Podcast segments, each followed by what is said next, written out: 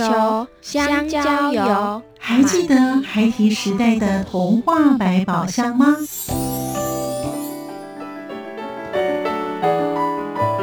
我是桂文雅。世界是一本美丽的书。我是曹俊彦，从小就喜欢画画。我的人生，我是王淑芬。当全世界都在下雨，泥泞不堪，全世界。我是王家珍，持续不断，好好的写。我是林世仁，创作儿童文学，让我找到自己生命中的阳光，可以探寻到生命中充满不可思议的兴奋。现在就跟着徐凡，我们一起施展魔法，回到时光隧道里，一起去挖掘笔尖上孩提的奇幻之旅吧！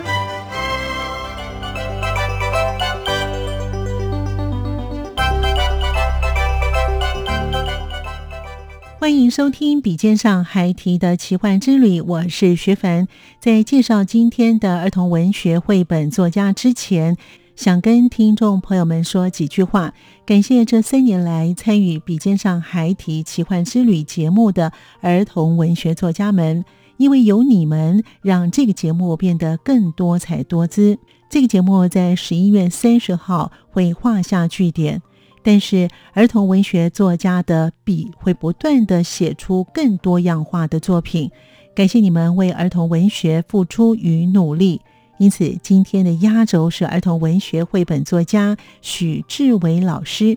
他为什么会从媒体的广告创意主管而转入成为儿童文学绘本作家，参与这个冒险世界呢？待会在节目当中一并跟听众朋友们了解。欢迎收听作家私房话。我是徐志伟。每个大人都是从小孩开始的。每个人心中也都藏着一个小孩子。儿童文学不只是给儿童看的，它也能够唤醒大人的赤子之心，从中得到疗愈。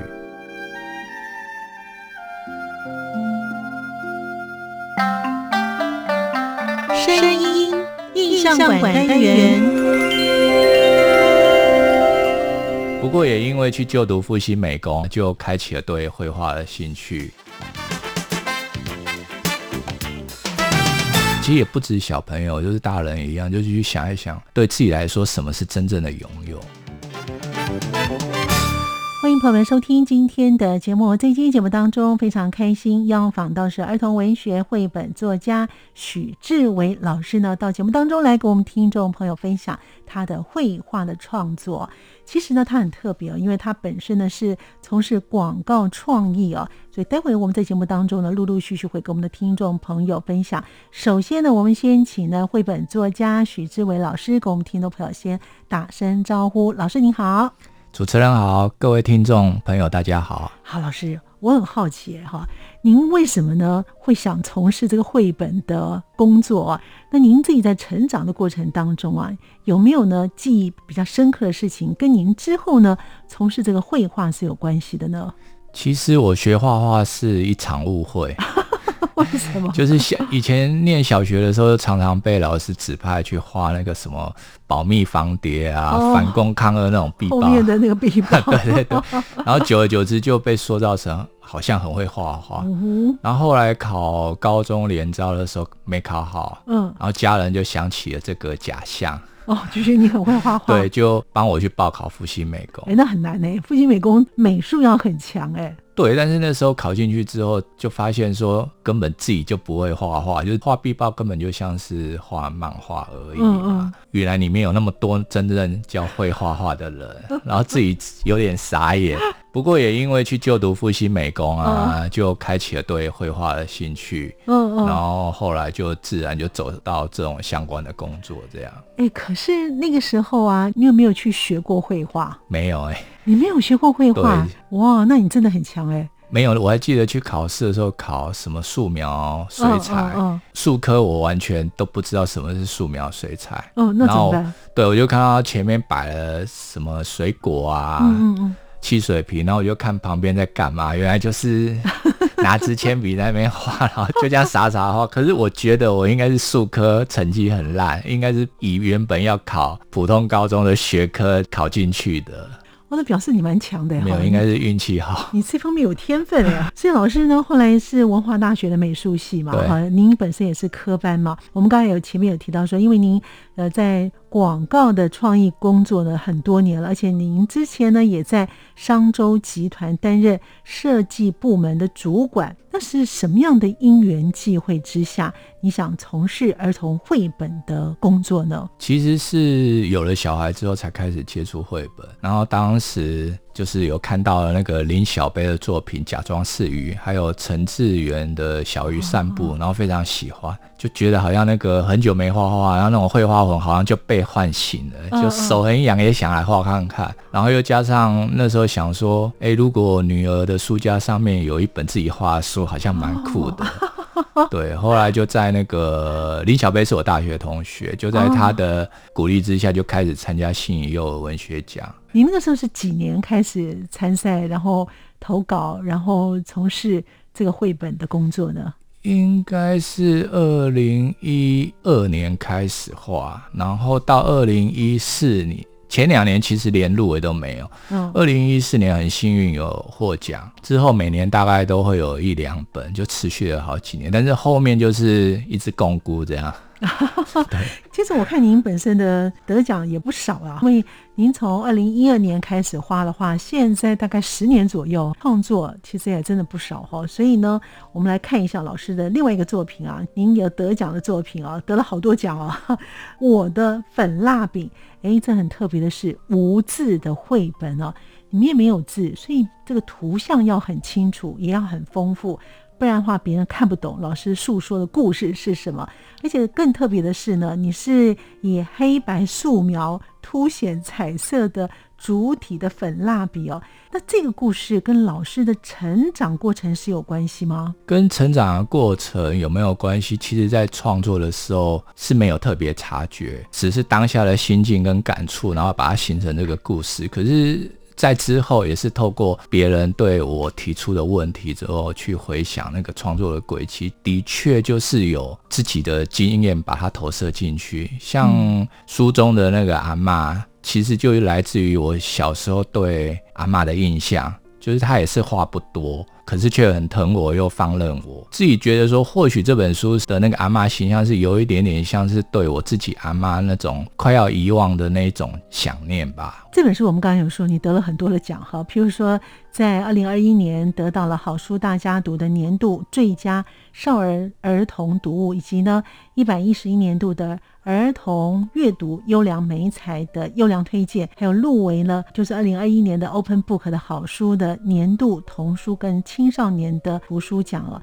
那这本书呢，刚才老师也谈到呢，你为什么会画这本书？可是为什么要以无字呢？你为什么没有写字呢？还有你这本书的灵感来源是什么呢？这本书的灵感其实来自于我居住新店看到的街边景象。嗯，因为新店有很多那种老街啊、老市场啊，其实常常会看到那种很年长的阿婆蹲在路边卖菜，或者是推着手推车在做资源回收。嗯，然后其中有一个画面我印象很深刻，就是有一个卖菜的阿婆啊，不管你有没有买，她都还是带着笑容。然后她旁边有一个小男孩。就自顾在玩他的很旧的一台玩具车，然后玩得很开心。我会觉得说，他们的物质生活看起来应该不是很富裕，可是为什么会这么自在？那个时候，我觉得自己负能量还蛮高的，嗯、所以我就在去想说，诶，我拥有的应该不比他们少，嗯、那为什么我会不满足？是不是我没有弄清楚？我自己其实有了什么，或者是我在追逐这些东西的时候，已经忘记了拥有的初衷。那当时这个故事在想的时候，就是因为脑袋的就只有画面，没有文字，加上我刚刚说他这个阿嬷有投射我自己阿嬷，所以我已经忘记我阿嬷跟我讲过什么话都没有。我印象中可能就是不多话这样。我又觉得说这一对祖孙之间的情感好像是那种。不用多说一句话就能够感受到彼此，对对对，然后才会想说，其实用纯图画的方式来表达它，可能更接近我想要传传现的这个故事。所以您自己本身这个的特色是黑白素描，哎，那跟粉蜡笔有关系吗？粉蜡笔不是有很多的颜色吗？对，因为这个故事本身是因为那个小孩子他原本都是用那种捡来的那些碎蜡笔在画画，嗯嗯因为在住家附近发现新开文具店有一盒粉蜡笔，彩色的，他就被吸引住了。他一直很想要那一盒，嗯，所以为了去凸显这一盒粉蜡笔对这小男孩的吸引力，加上这一对祖孙的生活是很朴实的，那就是等于是跟粉蜡笔做一个对比，就变成用。黑白铅笔素描的方法，嗯嗯，对，就是想要呈现非常朴实的生活。其实您这本书呢，我看有许多的儿童文学作家的书评啊，也都是受好评的哦。无字的书呢，其实有些人会觉得有字的话跟无字的话，无字反而比较难呈现呢，因为你一打开书的时候，不管是大朋友小朋友都要看得懂哎，那小朋友可能会比较容易进入状况啊。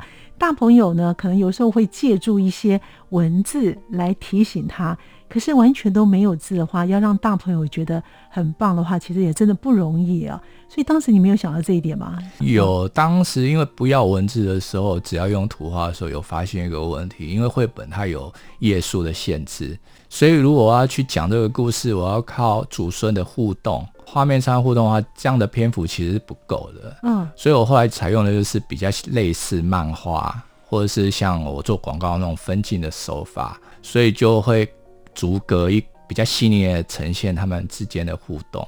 所以用这样的方法，就会变得它让它比较好阅读。但事实上，刚刚您讲的也没错，就是我在画的时候，其实也是会想说，这又是黑白的，又是没字的，应该。不是家长应该很害怕看这种书，所以其实那时候出版社愿意出的时候，其实我自己是吓一跳啊？对，我自己是蛮压抑的。哎、欸，他们好大胆啊！然后出了之后，哎、欸，有一些些好评。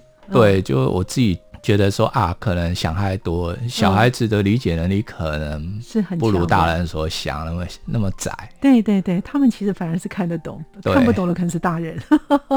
好，那老师想要《我的粉蜡笔》这本书呢，用黑白的素描，希望能够留给小朋友什么样的观念跟想法呢？其实也不止小朋友，就是大人一样，就是去想一想，对自己来说，什么是真正的拥有？对小孩子来讲，我会觉得你可以去想一想。就是平常有没有什么东西是很想要、很想要，可是为什么很想要拥有它？是真的需要它，还是只是因为别人有，所以我也要有？我之前也有建议，就说，其实小朋友可以去把自己以前很喜欢的东西，比如说玩具啊、玩偶啊、书啊、蜡笔啊，再拿出来好好的玩一玩。画一画，然后去想一下当初是怎么得到这个东西的。嗯嗯嗯，对，然后也可以去想一想自己的家人，想一想他们对自己的爱，想一想其实自己其实很幸福。其实就是要小朋友呢懂得感恩就是了。对，也是，嗯、但是也没有要到那么严肃，就对了。严肃。所以老师另外一本书呢是《四季》哦，这本书我觉得名字也取得非常的好。那这本书您想要传达是什么样的一个感受呢，老师？四季这本书是关于时间、回忆跟珍惜。嗯，我觉得岁月流逝的非常的快。嗯，那其实很多的喜怒哀乐啊、悲欢离合啊，都会因为时间过去而变成回忆嘛。嗯，甚至有一个你有些你甚至会忘记了，它就消失了。嗯，可是同时间新的喜怒哀乐、悲欢离合还是一直一直过来，一直过来。所以我会觉得说。就这样周而复始，其实就是组成我们的日常。对，那如果我们不能够去阻止时间的前进的话，嗯，其实为什么不好好的感受它的流动？哇，对，这个意蕴好好哦。所以这本书呢，老师得到了今年的德国的国际青少年图书馆的白乌鸦奖。德国有一个奖叫白乌鸦奖。好特别的名称，我，我也是，我也是得到之后才知道，本来不知道。所以是出版社帮你的书拿去报名的就对了。这件事情其实今天问出版社，其实他们没有拿去报，哦、然后还想说为什么他们会去报这个所以收到这个书，对。后来就是想说，会不会是之前波隆纳书展的时候，那个书展基金会有把这个书带过去？哦，对，说不定因为这样子，书辗转到他们的手里吧。嗯，反正这件事情还蛮妙的，就是一切都是个问号，就不知道他们从何拿到这本书。真的太有趣了。好，老师呢，老师这本书呢，《四季》呢，也得到了好书大家读的优良少年儿童读物，以及呢法兰克福的书展台湾馆的入选名单，以及墨西哥瓜达拉哈拉，这名字也很长哦。这个书展的台湾馆的入选书单哦，所以这本书呢，看样子外国人好像呢。都可以看得懂了哈，所以这本书也是无字吗？这本书只有五句话，只有五句话。对，然后这本书其实是我自己觉得有点像纪录片，因为它就是画面完全没有动。拍摄了一堆老旧公寓跟平房，随着四季的变化，这些邻居，包括主角一家人，都是小小的，然后就很像上帝的视角在看这个环境，然后镜头都没有变，从头到尾都是这样的画面，然后就是透过这些人物的互动，透过环境的变化，我们也看到房子越来越旧，然后后面就盖起了新建案，应该是说它没有什么高潮起伏的剧情。它就是用图画淡淡的去记录这个我们人生的生活日常跟一些回忆，真的好特别哦。当时你为什么会想要画这样子的东西啊？那五句话，我觉得春天到了，夏天即将离开，就春夏秋冬就对了。对对，就春夏秋冬了。故事的主线就那一家人，其实是从那个小孩诞生，然后到小孩长大之后离家，然后爸妈老了，嗯，然后到父亲过世，小孩才又回来。然后，但是小孩也长大了，剩下的妈妈她其实也有下一代孙子出现了，所以就是等于是春夏秋冬之后又回到春天这样传承。对，那中间其实我觉得有很多是属于可能跟我这个年纪有的共同回忆，比如说里面会有一些修玻璃的车啊。就是那个纱窗、纱门换玻璃的，然后也有一些布袋戏的野棚戏啊，就是都在这个里面记录的这些，其实也是我自己从小到大到现在所经历过的一些记忆跟记录。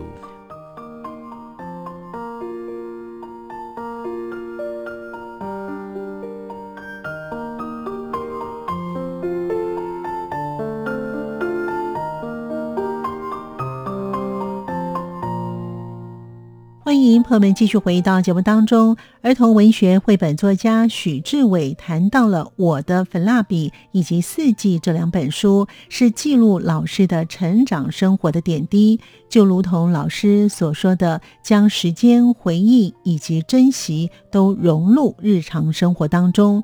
另外，谢谢晚安这本书，它是为女儿所写的，以数羊的方式。感谢今天该感谢的人。至于老师，他如何来储存灵感呢？他说：“因为多年做广告的习惯，喜欢观察跟联想，也喜欢搭公车，可以看风景。对于日后他有何打算，以及给予想写作的朋友们的建议，我们待会一起来聆听。”想想看有没有什么点子？像我很喜欢坐公车，我不喜欢坐捷运。就是公车窗外会有很多风景，很多人。不要只是想想，哎，就是先去做。所以，是不是跟老师您自己本身呢，也是从事这个设计还有广告呢？我发现您的书啊，都可以当成那个电影的画面。就是我们看那个卡通的电影的画面的那个动态的那种流动的感觉，不是静态的绘画，而且是动态的绘画，跟您自己本身从事这广告是有关系吗？嗯，我觉得应该是有关系，因为以前想的都是广告脚本嘛。嗯，其实应该说，当时画绘本也是想说，哎，自己平常都在想脚本、画脚本，应该也不难嘛。嗯，但是其实之后发现真的是。很不一样的专业，其实我到现在都还在试，只能说我是用自己的方法去画绘本。我相信绘本应该有很多属于绘本的姿势或或者是画法，但是我就是用自己的方法把它画出来。因、嗯、为我觉得绘本啊，就是那个绘者、那个画家他自己本身的风格，或是他想要呈现的方式啊。我们刚才讲到的，我的粉蜡笔跟这个四季呢，这个作品似乎都喜欢五个句话，要不然就是无字，而且非常简单的文字。但是呢，可以知道老师的您的绘本呢是属于比较细腻图像的。为什么你喜欢用这种方式来呈现呢？其实应该。应该是说，刚好 出版的这两本书是这样的形式。嗯，那因为这两个故事，我觉得这样子的方式是能够呈现我想要讲的故事。其实我还是有其他文字量比较多的书，哦、对，我希望以后有机会也是可以再让读者看到的。所以就是因为这两本的题材就应该用这种方式来呈现，就是文字比较多的这本书应该比较多了哈。就是谢谢晚安啊，这本书呢，老师从事绘画跟写作的工作呢，在儿童文学的领域呢，大概十年左右，又得到新北市的文学奖跟儿童文学组的绘本故事类奖。那这本书呢，是以感恩的作为主题。老师为什么要想要写的谢谢晚安？而且我发现您很用心哎，每一本书好像都有一个故事。有一个理念，有一个观念，想让小朋友来认识。不管这小朋友是在学龄前，啊，这无字的，这学龄前也可以看了嘛。就国中小的也都可以去领悟到的。这本书呢，您想要呢，让孩子跟家长呢，用什么样的想法，让他们有一些什么样的改变呢？其实这本书是女儿小时候啊。其实难免都会做噩梦，然后那时候哄她的方法就是说，请她在睡前想一些比较开心的事情，或者甚至我就叫他去想一想，他想要做什么样内容的梦，结果对他是真的有用。对，然后我在想说，我们不是在讲说日有所思，夜有所梦，可能对小孩、大人。是通用的哦。那这本书其实用了一个睡前数羊的那个方式，然后他就是一个一个把今天该感谢的人都感谢完。我觉得，如果不管小孩或大人，我们带着这种感恩的心的话，其实每天都可以幸福的路面。哎，真的耶哈。对。所以您这本书是什么时候写的？这本书应该是一六年吧。二零一六年写的，对，应该是二零一六。哦，这本书真的是很特别哈，所以老师这本书呢，让人家感觉呢，就是呢，父母跟孩子之间哈，可以常常去做个互动的，嗯、也让孩子们学会感恩哈，或者是让感谢今天所有的事情，感谢今天所有周遭的人，我觉得非常的正向哈。哎，我很好奇的是，老师您呢，这个富有创意跟创新的绘画的方式啊。您平常呢是怎么来捕捉你的灵感跟储存你的灵感呢？我觉得应该是跟我多年做广告的习惯有关，嗯、就是我还蛮喜欢观察跟联想，就是观察周遭的人事物，然后去重组联想他们之间有什么关系，想象他们之间。可能会有什么故事？等于是有点像是随时随地其实都在做这样子的联想，就对。嗯、那有些点子如果想到的话，会简单的记录下来。嗯，你怎么记录呢？是就是比如说，我还算是数位化，但是我还是习惯写在本子上。哦，就是会写起来。对，但是这个是少部分，嗯、我大部分的就是这样想而已，然后就搁在脑中，不会忘记啊。其实跟以前我们想广告创意一样，有时候那个 idea 啊，你就想着想着，其实你不知道它。什么时候会冒出来？一样，我把这些灵感放在脑中的时候，其实可能有一天这些灵感彼此之间有了交集之后，它可能就会变成一个故事，就会冒出来。所以您当时在写的《我的粉蜡笔》跟《四季》这两本书的时候，您本身也是储存到一定的时候，才开始有个故事的画面出来，才开始。嗯画画的吗？其实像我的粉蜡笔，我刚刚就说我喜欢观察嘛，我的粉蜡笔就来自于街边看到的竹笋。对、嗯，那四季的话，其实是我住家附近新建案旁边的一个老旧公寓，其实都是因为。常常会经过，常常经过，就会开始脑补一些故事。像世纪来说，它前面那个老旧公寓的前面，现在变成停车场。它以前是平房。那我每天那时候有在上班，每天上班经过，就看着那个平房就消失了。嗯，然后后面新家盖起来，可是那一栋公寓还在，所以我就会去想象说，这个公寓跟这些平房是不是发生什么故事？因为就觉得灵感来了，然后就就下去画分镜。然后，哎，这个故事就这样长出来。所以，您绘画的方式都用分镜的方式来画。对对对。哦，其实做书好像也是都会先分镜的，用分镜的方式。对，当儿童文学，不管是作家还是绘本作家，其实我觉得都不容易哦。那您本身有没有就是固定呢，在什么时间上面要绘画跟写作的？在一天当中你怎么来安排？通常就是。因为平常在主要还是接设计案嘛，或者是插画案，嗯、然后绘本创作是利用闲暇时间，不见得会固定时间。嗯，但是平常没事，比如出去的时候，其实就随时在想东看西看，然后想想看有没有什么点子。像我很喜欢坐公车，我不喜欢坐捷运，就是公车窗外会有很多风景，很多人，然后我喜欢去观察这些东西。像我现在就闪过一个 idea 哦，像我现在。在录音室 录音室，对对，不是你，对我现在想说，哎，我现在是，比如说我是我的粉蜡笔的作者被你采访，对不对？对，可是如果你采访的是我书中的这对祖孙呢，他是好像就是一个很有趣的故事。哎，对耶，对啊，就是不是作者来被采访，而是我书中的角色来被采访。我我平常大概就是这样，就是东想一下，但是这个可能就搁着。果真是有创意跟这个广告的底子哦，才会有这些的天马行空的想法，而且可以把它归纳出一个方向哦。其实老师您得的奖项不少，因为刚才我们看到的，您还有得到美国的这三乘三的插画奖跟信宜幼儿文学奖哦。那之后啊，因为今年也快结束了，所以老师有没有规划呢？在明年，你有是不是有一些规划，想出什么样的书呢？其实目前有一本已经完成，主题是跟阅读有关的书，然后就在等待出版社回复跟讨论。那还有另外一本是出版社邀稿，是过年春节的书。对，那现在就正在进行中。原本是要今年过年，但是因为太赶了，应该会在明年的春节。老师故事已经绘画完了，对，但是还需要再跟出版社还要再讨论。对对，儿童文学作家或者是绘本作家呢，每一年呢，你会给你自己大概出一到两本的绘本书吗？还是说不一定，很随意？之前是因为为了参加幼儿文学奖，所以一年就会。至少产出一本。之所以要参加那个奖，也是让自己有一个规范，就是会去画它。嗯，对，然后就持续的画。那现在因为有出版，最近出版这两本之后，当然也会希望之后陆陆续续可以把以前的东西，因为现在回头看，有的是很不成熟啊，可能就是可以再重新思考一下，就有机会，就是希望大家每年都有作品这样子。嗯。你有到学校去分享吗？只有到女儿念小学的时候有去他们班上分享。哦，分享是我的粉蜡笔还是四季？那时候还没有这两本，他太小，对，他现在已经高中生。哦、等我出书的时候，他已经不看绘本。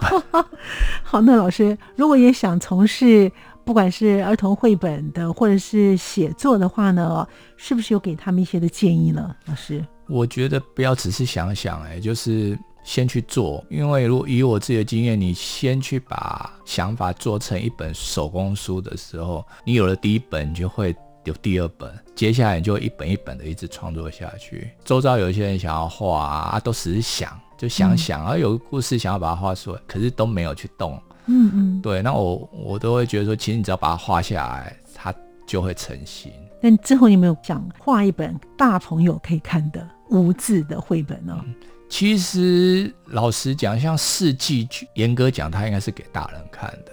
哦，那粉蜡笔某种程度也是，当然小朋友是看得懂，嗯，但某种程度也是要有一点人生历练啊。对，稍微大一点的朋友，对。是那因为当时在画这两本的时候，纯粹是自己当时心境的投射，不像以前都是为了，好像会刻意去设计说要给。儿童啊，几岁的儿童看这样子，嗯嗯，可是我后来发现说，好像忠于自己的感觉，就是先让自己感动的书，好像也没有那么大的年龄问题。所以现在。老师画书或者是写书的时候，都必须先感动自己，就会感动别人。对，对哇，好，真的是非常开心。我们今天邀访到的是儿童文学绘本作家许志伟老师，跟我们听众朋友分享他的创作的想法。谢谢许志伟老师，也谢谢听众朋友们的收听。我们下次见了，拜拜，拜拜。在今天节目当中，我们邀访到的是儿童文学绘本作家许志伟老师。就如同他所说的，要忠于自己的感觉，并且要行动去做，而并非是想想而已。感谢许志伟老师，并且祝福老师以及所有参与笔尖上孩提奇幻之旅的儿童文学作家们。徐凡祝福你们以及听众朋友们的收听，我们下次见。